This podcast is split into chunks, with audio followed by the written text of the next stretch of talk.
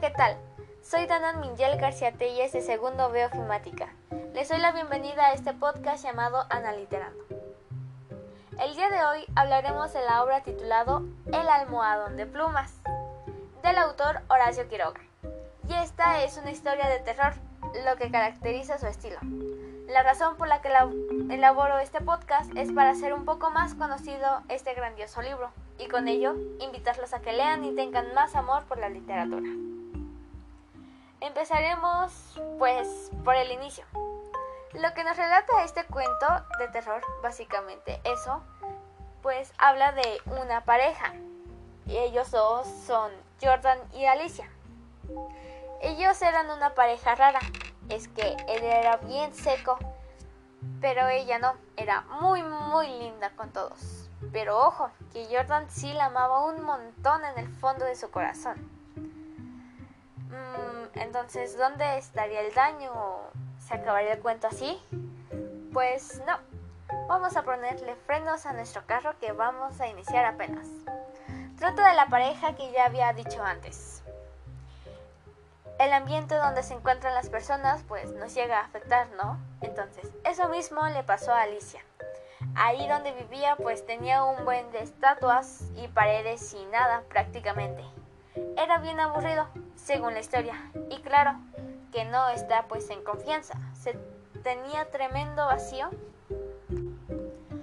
Creo que le afectó mucho porque adelgazó mucho que tuvo un ataque de influenza y pues ya ahí quedó. bueno, no, lo que pasó después fue que se puso bien mal y quedó en cama, pero un día se pudo levantar y salió al patio a ver lo que había. Solo que todo le daba igual, ya no había nada. Pero si Jordan la tanto la amaba, ¿por qué no hizo algo? Bueno, pues déjenme decirles que sí hizo algo. La abrazó y lloraron juntos. Pero eso no es lo malo no es malo que se enfermara, no, no es lo que da miedo como tal. Mencioné esto porque fue el último día que estuvo fuera de la cama, estuvo de pie.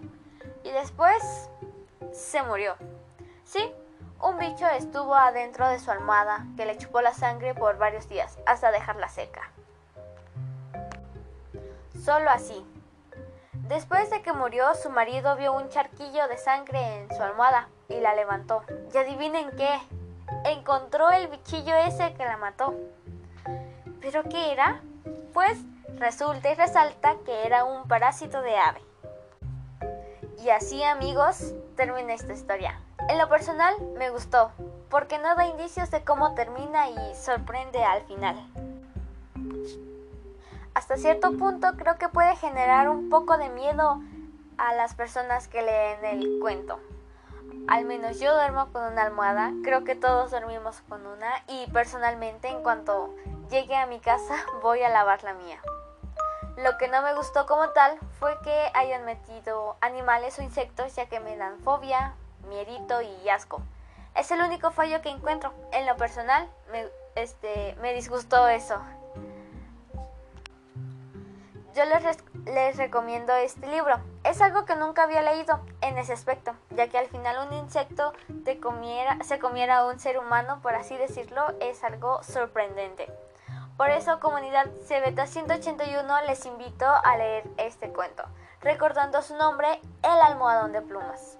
Me despido de ustedes, alumnos y maestros de la institución. Ha sido un enorme placer comunicar esto con ustedes.